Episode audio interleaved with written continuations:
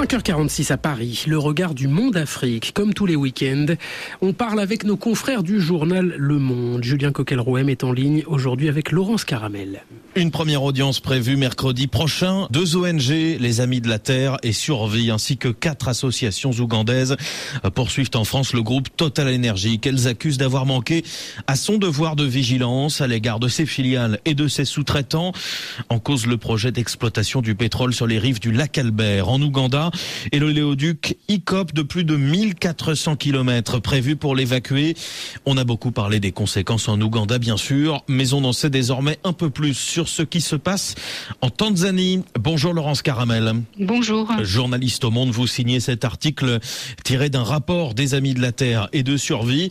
Rapport mené en Tanzanie car c'est là que passera une grande partie de l'oléoduc détenu à 62% par Total Energy.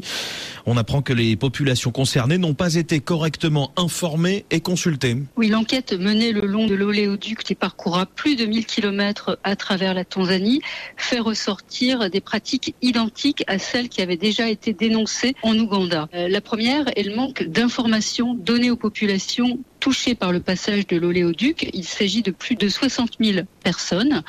Les témoignages recueillis par le chercheur Thomas Barth montrent aussi que leur consentement n'est pas obtenu dans le respect des normes qui encadrent ces projets d'infrastructure.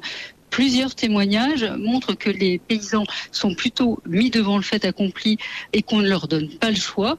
Pourtant, euh, Total Energy et donc ICOP affirment suivre les standards internationaux les plus exigeants, ceux de la Société financière internationale, qui est une filiale de la Banque mondiale. Le rapport pointe aussi des dédommagements insuffisants. Comme en Ouganda, le processus d'acquisition des terres a commencé en 2018 et c'est à cette date que les évaluations des terres ont été euh, réalisées. Normalement, euh, ces indemnisations doivent être versées euh, dans les six mois. Or, les premiers versements ne sont intervenus que fin 2021.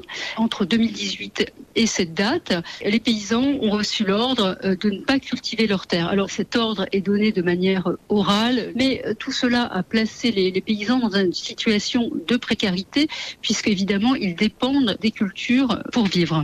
L'impact environnemental du projet en Tanzanie est aussi très important.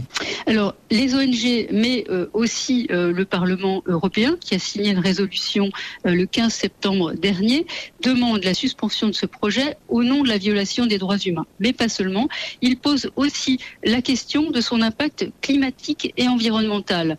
Les émissions de ce méga projet vont être supérieures aux émissions cumulées de la Tanzanie et de l'Ouganda.